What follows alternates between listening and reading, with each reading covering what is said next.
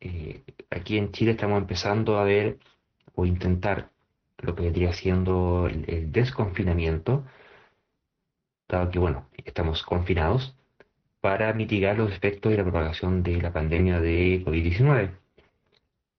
Pero parece que, así como no se hizo suficiente caso oportuno a las medidas que había que tomar para evitar el descalabro tanto sanitario como económico, ahora que tenemos que salir, pareciera que nos estamos nuevamente viendo en el mismo entredicho. Bueno, el caso chileno de, de confinamiento preocupante por el hecho de que se supone que eventualmente, ya sea gracias a que la enfermedad se logra, se controlar vía todas las medidas que algunas más tardías que tempranas se hayan tomado, considerando las cuarentenas y eventualmente cuando ya lleguen las vacunas que ojalá puedan tener un efecto de inmunidad, ojalá a largo plazo, y que permitirían poder salir con seguridad a todos quienes se vacunen, eh, eventualmente el desconfinamiento debería ocurrir. La gran pregunta que yo creo que hoy por hoy está en el aire es si es que el momento que está eligiendo el gobierno es realmente oportuno o no. Y eso se está viendo bastante entredicho porque eh, las autoridades científicas del país han manifestado que claramente no era el momento y todavía no es oportuno el que se comience a iniciar el confinamiento cuando los números en cuanto a tasas de contagio y el factor R de replicación del virus aún no está en lo que se puede considerar un estado bajo control. Y ya se está viendo que otros países que ya habían pasado por la primera fase de la pandemia en Europa, eh, que ya habían comenzado sus etapas de confinamiento, tal vez inclusive con números mucho mejores que los chilenos eventualmente, están comenzando nuevamente a ver rebrotes de la enfermedad.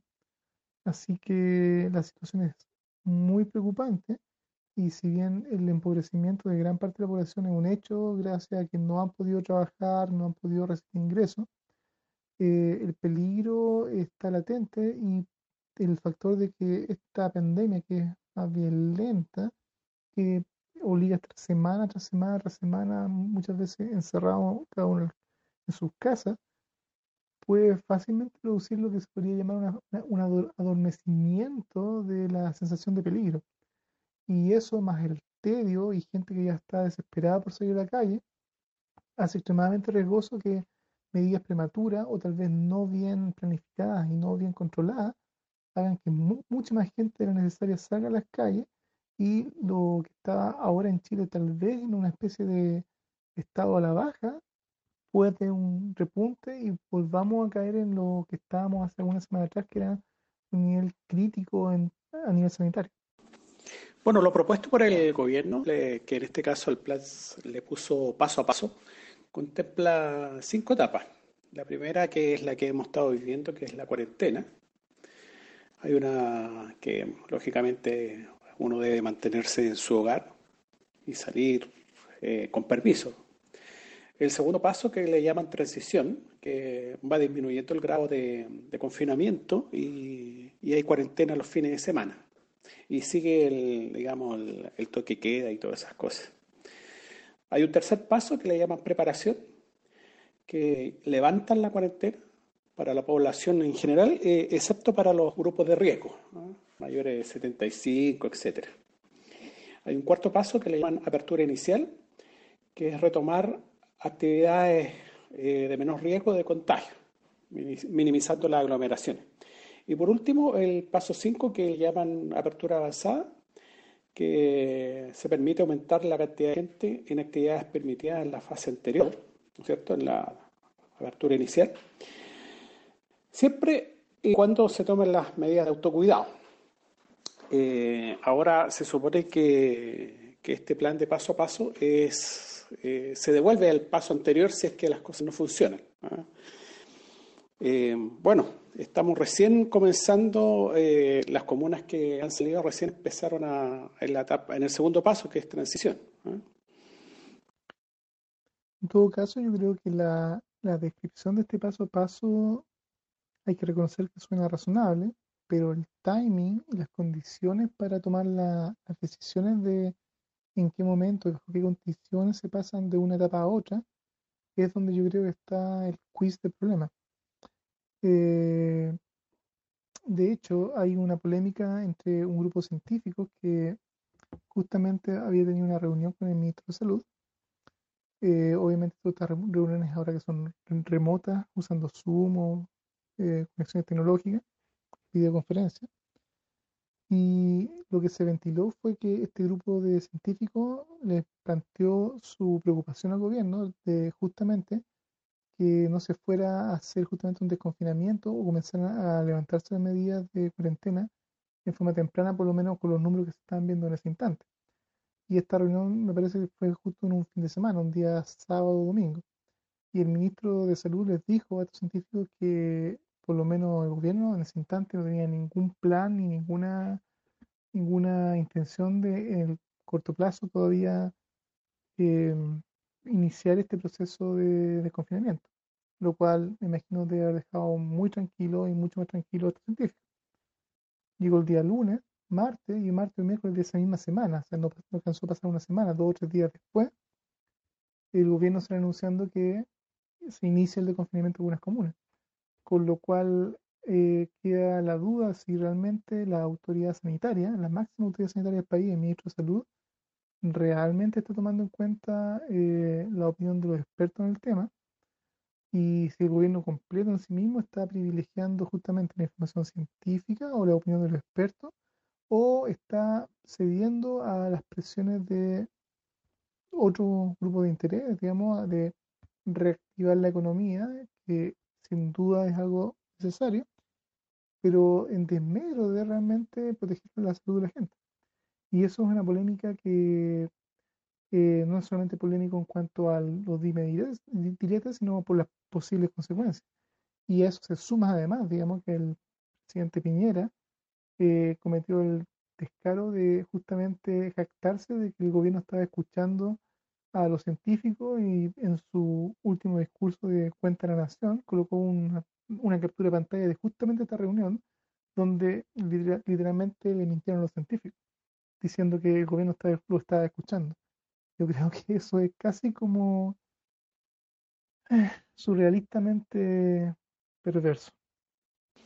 Bueno, hay que recordar que las decisiones políticas eh, si bien se alimenta de diferentes, de, diferentes disciplinas, no, no, necesariamente va a tomar una decisión eh, basada en una disciplina. O sea, en este caso me imagino que el gobierno estará escuchando a la gente que es científica, que da una opinión, a los economistas que da otra, y etcétera. Eh, en todo caso, para mí lo más preocupante eh, que he estado viendo en este, por ejemplo, en el paso 2, que recién está comenzando, es que dicen paso 2 y el paso lo describen tan genéricamente, tan, en forma tan general, digamos, de que los tipos no tienen idea si abren o no abren el mall, por ejemplo.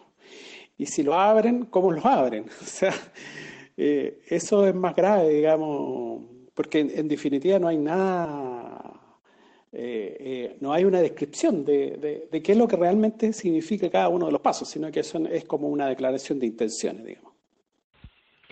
Bueno, yo creo que justamente este mismo tipo de alcances son los que van finalmente respondiendo las preguntas y las dudas. O sea, eh, ¿se está haciendo en serio el plan de desconfinamiento? Creo que no. Creo que es intelectualmente súper criticable. Y mm, como el diablo está en los detalles, eh, si no se ajusta bien el timing, si no se ajusta bien todo, bueno, la, otra parte que es súper importante, que es el tema de la, trazabilidad. Porque para que la cuarentena sea efectiva y no tengas que estar permanentemente en cuarentena para siempre y, y, desangrándote económicamente entre tanto, la idea de la cuarentena es que tú haces bien, bien, bien dura una cuarentena, con eso reduces mucho la incidencia del bicharraco porque ya ha pasado las dos o tres semanas ya los que hayan estado contagiados ya no van a estar contagiando en su mayoría, y el, grueso de los que pudieran haberse enfermado ya, ya, pasó, ya, ¿cierto? Y mm, acto seguido, por eso lo que hace es bajar mucho la cantidad de contagiados que están dando vuelta. De modo que eh, el objetivo cuál es, a continuación, inmediata es que la gente que empieza a salir, que empieza a contagiarse, tú la trazas y inmediatamente se detecta, inmediatamente se confina y va haciendo cuarentenas chiquititas a nivel de familia, a nivel de casa y va sabiendo quién se contagió con quién, va haciendo todas las cuarentenas preventivas, y eso es lo que permite que el resto sí pueda seguir funcionando y que solamente se queden efectivamente cuarentenizados los que están contagiados o contagiando. Si no se refuerza la trazabilidad, lo que va a ocurrir es que ante el más mínimo desconfinamiento se va a perder total control de, la, propagación de la enfermedad y se viene el rebrote. Y nuevamente vuelve a estar tal cual la foja cero con la cantidad de miles de infectados dando vueltas, o cientos de miles, no sé, em, que tenías eh, dos meses antes o tres meses antes cuando empezaste con, la, con el confinamiento.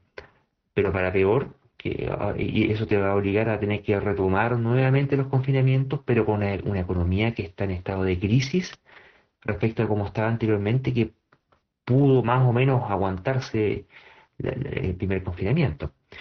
Y eso es lo que va a redundar y empieza a ser esta cosa una profecía de una muerte anunciada, una crónica de una muerte anunciada, porque eh, si, si, no, no, no, está para nada claro cuáles van a ser los criterios de desconfinamiento, no está para nada claro que vayan a hacer la trazabilidad como la gente.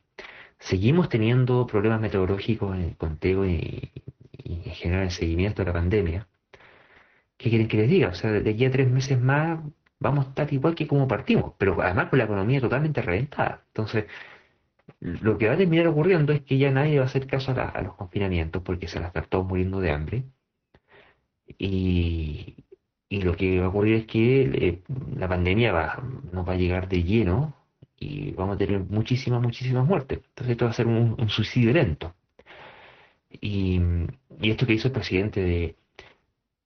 O sea, pueden escuchar a los científicos y ciertamente que lo escuchan y tienen reuniones con los científicos, pero no, no basta que lo, que lo escuchen nada más, pues tienen que escucharlo y, tomar en consideración las cosas que se están diciendo, si es que lo que se busca es que eh, la asesoría científica sirva para algo. Y esto de usar la captura de pantalla de la reunión en la cual los científicos le están diciendo que no haga desconfinamiento, siendo que esto seguido eh, parten a, proponiendo los, desconfinamientos, eso ligeramente es una mentira. Es una mentira descarada y creo que es un insulto a todos los que han muerto y a los que van a morir. Ahora lo preocupante respecto al tema de la trazabilidad es que si bien se están anunciando que se está haciendo una gran cantidad de pruebas de PCR y digamos, de detección potencialmente de gente infectada. Em, lo que se criticaba de un principio en cuanto a los números negros de gente muy probablemente contagiada y que no estaba siendo contada y probablemente no muy bien seguida es alta. Em, yo conozco casos cercanos de amigos míos personales en donde un abuelo y su hijo ya adulto se contagiaron, estuvieron hospitalizados. La esposa de mi amigo y su hijo se mantuvieron como, entre comillas, contacto estrecho eh, y también enfermos, pero no tuvieron síntomas graves, por lo tanto no tuvieron necesidad afortunadamente de concurrir a un hospital. Y sin embargo, eh, los únicos que tuvieron finalmente una confirmación diagnóstica y que por lo tanto se cuentan fueron el abuelo y el hijo, digamos, que fueron al hospital. Pero habían por lo menos cuatro o cinco personas que también estuvieron enfermas y que en el caso de ellos no se les hizo prueba y hasta donde entiendo tampoco tuvieron un seguimiento ni nada, ni nada que conste que ellos estaban contados como personas contagiadas. Entonces los números potencialmente pueden verse bastante bien, pero bastante bien entre comillas eh, en forma nominal por el hecho del cómo se está eh, contando y tal vez quiénes son los que están realmente concurriendo al examen. Mientras que la, cantidad de personas que están teniendo síntomas y que están quedándose en sus casas enfermos y que por falta de medios o por falta de disponibilidad o que a lo mejor han llamado a un consultorio todo y no hay suficiente gente para eh, concurrir a hacer los exámenes o, que los llamen realmente para ver cómo están y algún sistema que asegure que son correctamente contados hace que las estadísticas que tenemos también sean muy complicadas de saber qué tan correctas son y por lo tanto cuando se está diciendo que los números son realmente mejores, qué tan mejores realmente son es una cosa que hoy por hoy yo creo que es muy difícil de saber y yo creo que ni siquiera el mundo científico tiene una claridad de qué tan bien, mal, mejor o peor estamos hoy en día. Y eso hace que todas estas decisiones en el fondo a mediano plazo se va a ir viendo con tal vez la cantidad de muertos, que hasta ahora el único número seguro que te dice que tan bien o se está haciendo. Bueno, y a propósito de qué cosas se pueden hacer bien o mal respecto del desconfinamiento y la pandemia, nuevamente el alcalde Jaue de eh, Recoleta nos vuelve a dar noticias y material para conversar. Resulta que en una entrevista, no recuerdo exactamente si fue el día miércoles, jueves viernes, uno de estos últimos tres días de, agosto, nuevamente eh, insistió con el asunto del interferón. Recordemos que eh, cuando empezaron a hacer las primeras pruebas de ciertos medicamentos que pudieran ayudar contra el coronavirus, aparecieron más varios, y en, uno en particular era interferón, y que en el caso de, aquí fue noticia porque Cuba lo está aplicando, lo está promoviendo, lo está ofreciendo, y acá, eh, bueno, hay políticos que son particularmente sensibles y afines al comunismo en particular, eh, es comunista, lo cual en sí mismo no es un pecado, digamos, pero hay, hay niveles, digamos. Y mm, él prontamente salió a, defender la pertinencia y a aclamar al gobierno que trajera este interferón, que aceptara la, ayuda de, Cuba y la aplicara en, en la población chilena, reclamando que eh, no había que esperar a la ciencia. Sobre este tema habíamos conversado en algún capítulo anterior. Y claro, pasando por alto la, cuestión de la evaluación de efectividad, si es que sirve para algo, y su evaluación de los posibles efectos tóxicos o problemas que pudiera traer adversos. Ahora, sobre esa, en esta entrevista cambió un poco el discurso, hizo una reiteración, en donde ahora se acogió al código de ética de Helsinki, si no me recuerdo, Finlandia, en el cual se menciona que eh, ante una enfermedad que no tiene cura y eh, que tenga secuelas graves, como el caso del coronavirus, eh, sí era, era éticamente defendible en la utilización de medicamentos que, si bien todavía no estuvieran completamente demostrados en su efectividad, al menos se supiera que fueran efectivos para algunos síntomas de enfermedades similares, ¿sí? Lo cual vendría siendo el caso del interferón. ¿Qué opinan ustedes de esto? Yo en principio diría que la actitud de este alcalde, por un lado, yo diría bien intencionada. Sin lugar a dudas que intentar hacer nada o hacer algo, yo creo que el hacer algo siempre se agradece. El problema es cuál es la calidad de ese algo y efectivamente qué tan bueno y qué no tan pernicioso puede ser. Y el problema está en que recurrir a cualquier tipo de tratamiento aunque sean medicamentos que eh, tienen ya prueba y circulación para otro tipo de enfermedades, no es llegar y usarlo solamente por probar y solamente por quien dice intuición de que hmm, tal vez este tipo de medicamento funcione y comenzar a usarlo y especialmente promoverlo en forma masiva sin tener algún grado de certeza médica y científica que primero que nada sí tiene un efecto curativo o paliativo de la enfermedad por otro lado que los posibles efectos secundarios, que pueden tal vez no ser tan malos en el caso de eh, las enfermedades típicas donde ese medicamento sea usado. Por ejemplo, un medicamento para la piel puede tener algún tipo de efecto secundario cuando es usado en alguna enfermedad de la piel. Sin embargo, si por algún motivo se descubre o alguien se ocurre probarlo para el COVID, por cómo se comporta este virus que es nuevo y que no sabemos inclusive aún bien del todo cómo funciona y qué tipo de daño está produciendo los mismos tejidos, este otro medicamento, la interacción con, con el cuerpo puede producir efectos secundarios nefastos y tal vez agravar o incrementar el riesgo de efectos secundarios hasta mortales. Así que en el fondo, por más buenas que sean las intenciones de hacer algo y de colaborar y de promover un medicamento para intentar eh, salvar gente. Eh, este es el tipo de cosas donde realmente es la medicina y la ciencia los que deberían tener la última palabra. Y muchas veces intentar en forma prematura, eh, por sospecha o por cualquier tipo de resultado parcial que puede ser aparentemente positivo, tomar eso como una confirmación y colocar todos los recursos en un medicamento en particular que no ha sido todavía confirmado es por, un lado, riesgoso y también se puede considerar hasta irresponsable.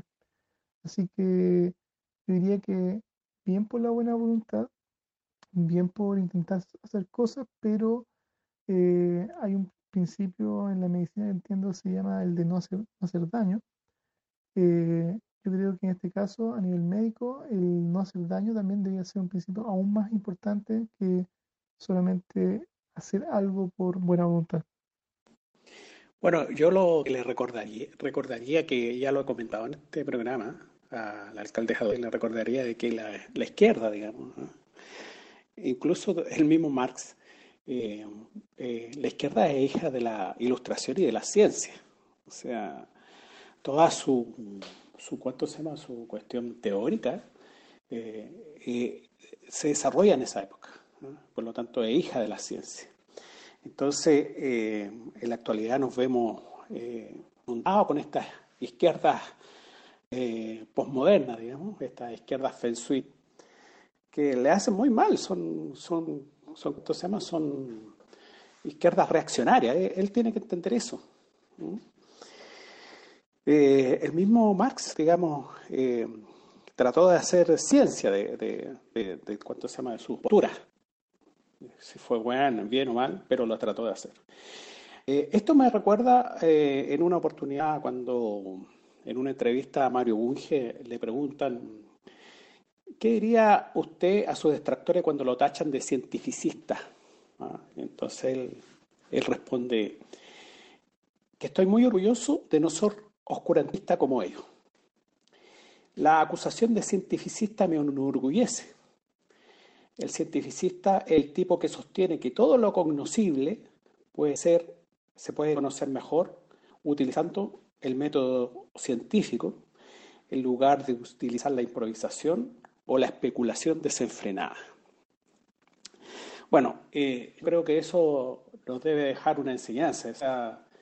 El ser humano, eh, felizmente, encontró esta herramienta que es muy poderosa, que son las ciencias.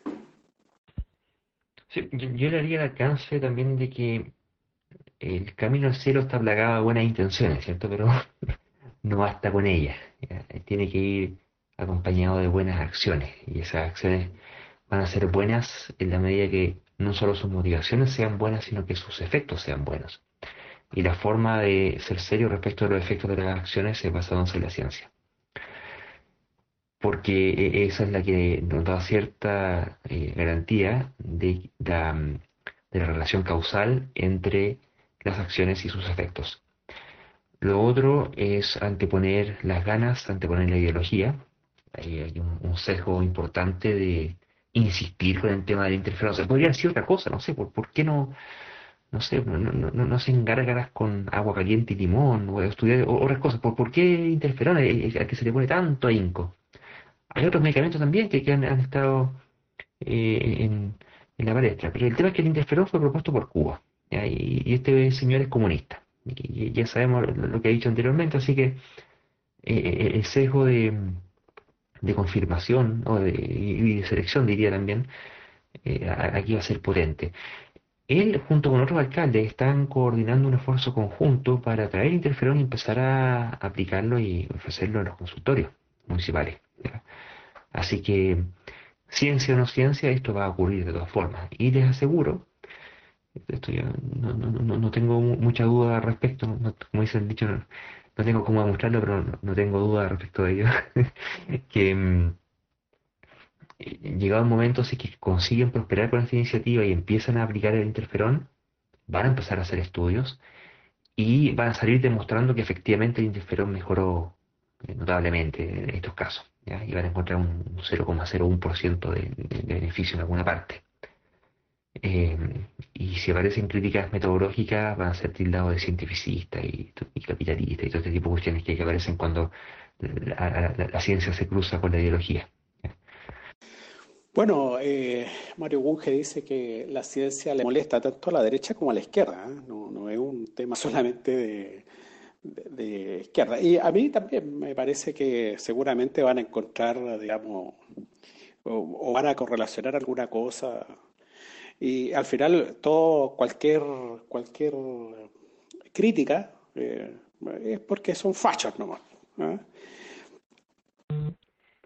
y también creo que importante hacer el alcance, que una cosa es que nadie nunca antes hubiera probado el interferón y se les estuviera ocurriendo que, bueno, dado que sirve para los síntomas de ciertas enfermedades similares, entonces sería eh, atendible, ¿cierto?, intentar esto con, coronavirus y si quisiera hacer algún estudio, qué sé yo, e, e, eso en principio es atendible. El tema es que esos estudios ya se hicieron. Ese es el gran problema.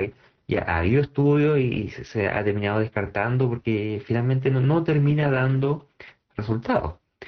Entonces, e, el matrimonio de Hadwe con el interferón, de, seguir defendiéndolo a, rajatabla y darle con el tema del interferón, eh, yo diría que no solamente es irresponsable, que ciertamente que lo es, y yo creo que ahí si no quisiera ver cuál es la causa de este comportamiento, eh, el tema del compromiso ideológico eh, sería como el primer candidato. Pero dado que ya tienes evidencia en contrario, y dado que los efectos secundarios te los vas a tener que ganar de todas formas, no, hay cómo evitarlo, y esos efectos secundarios por su parte, en términos marginales, terminan produciendo más daño y terminan eventualmente, incluso en los casos que, que ellos estén al borde, terminan produciendo muerte yo me debería aventurar que la promoción eh, obstinada que está haciendo de la aplicación de interferón en, salud eh, calificaría incluso hasta de irresponsabilidad criminal. Ahora, él como alcalde puede hacer todo lo que quiera, pero finalmente en última instancia son los médicos los que van a tener que decidir si lo utilizan o no lo utilizan y sobre ello recaerá la responsabilidad personal e intransferible de el lex artis, ¿cierto? Que es hacer la, correcta práctica dado el estado de arte y dado lo que se conoce, lo que mejor se conoce de forma científica respecto de su arte o práctica.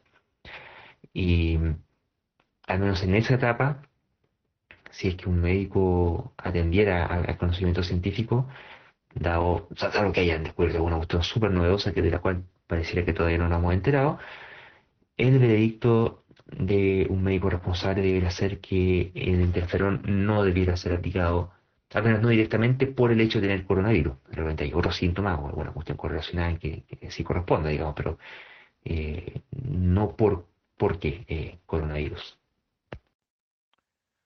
Y yo creo que no habría que, que, descartar también el hecho de que, bueno, este alcalde no es el único que ha abrazado un cierto medicamento como bandera de lucha y, e intenta promoverlo.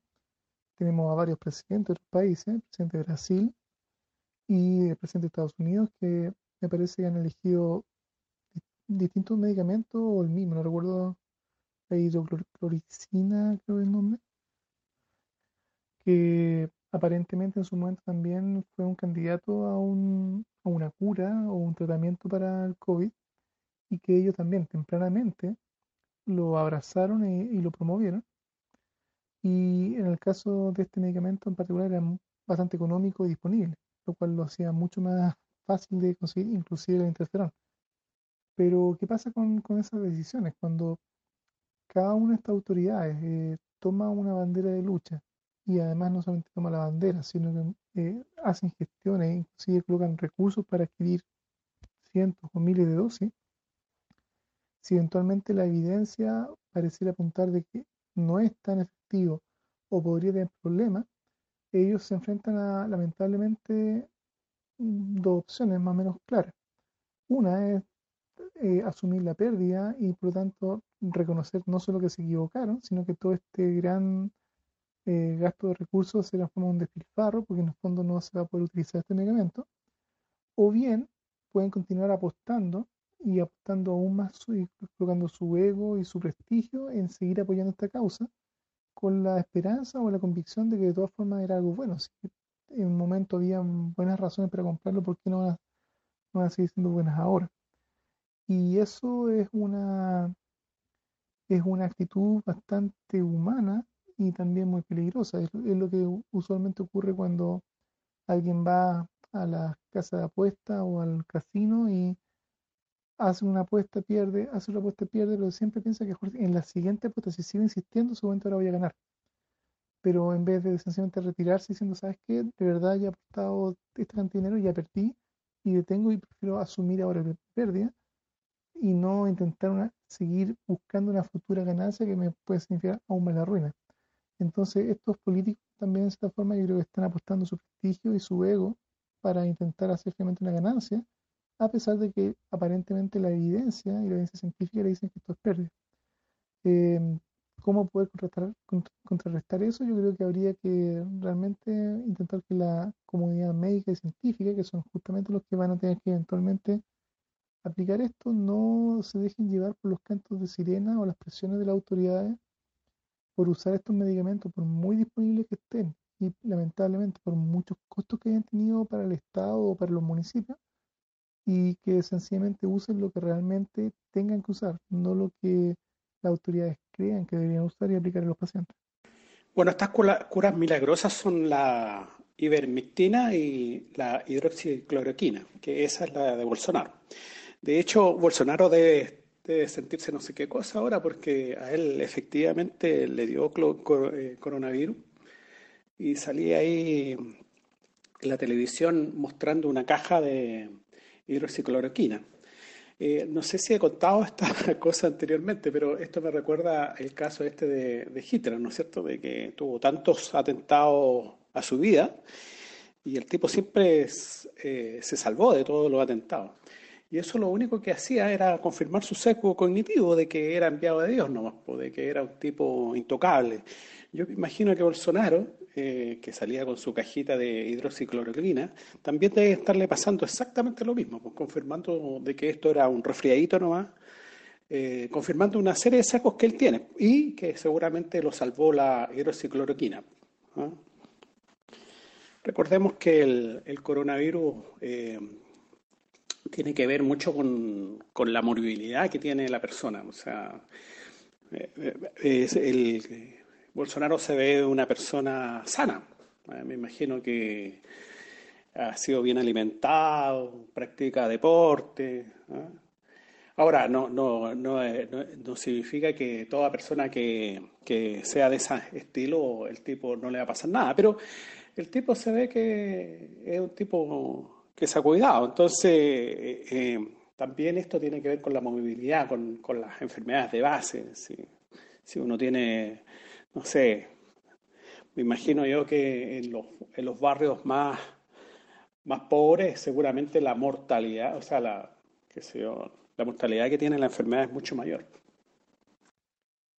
Bueno, y eso justamente apunta a la importancia de que los científicos hagan todas las pruebas con los medicamentos que correspondan en forma, para la redundancia científica, porque los casos tal vez eh, de éxito de estos medicamentos, pero en forma eh, de a mí me funcionó o, conozco a alguien que le funcionó, siguen siendo casos anecdóticos porque con muestras al azar y voluntarias eh, no tenemos idea de si realmente fue el medicamento el que hizo que, por ejemplo, un Bolsonaro o un vecino se haya recuperado del COVID por tomar ese o cualquier otro medicamento, o si fue cualquier otra causa, partiendo por el propio sistema inmune, o que tal vez no tenía esa morbilidad para haberlo enfermado más gravemente, y qué sé yo.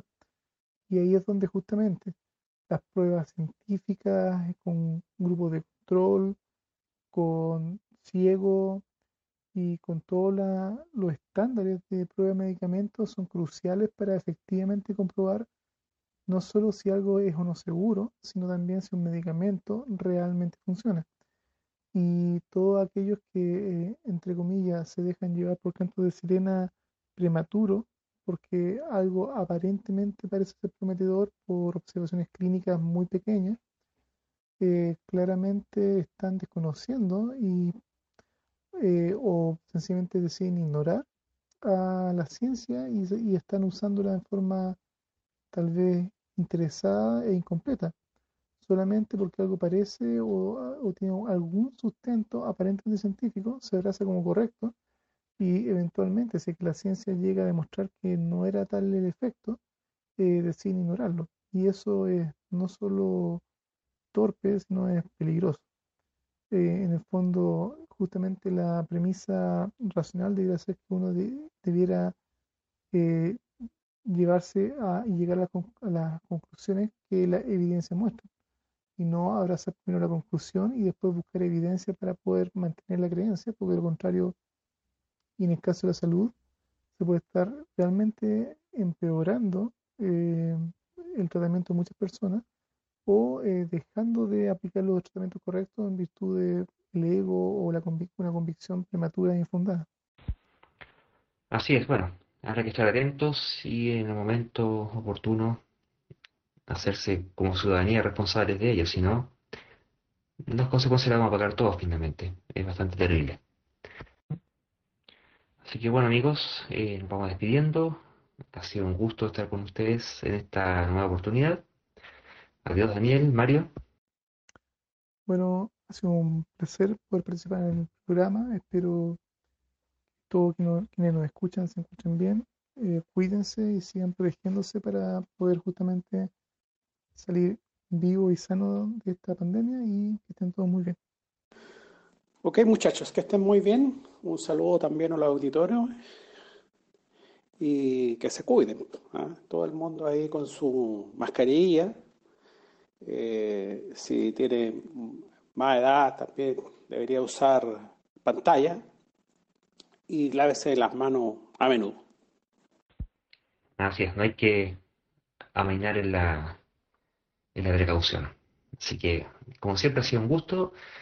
Nos estamos viendo en el próximo capítulo y como siempre les dejamos invitados a participar por redes sociales, tanto en Facebook, Twitter, Instagram y en nuestra página web aech.cl. Nos estamos viendo en una próxima oportunidad. Hasta pronto.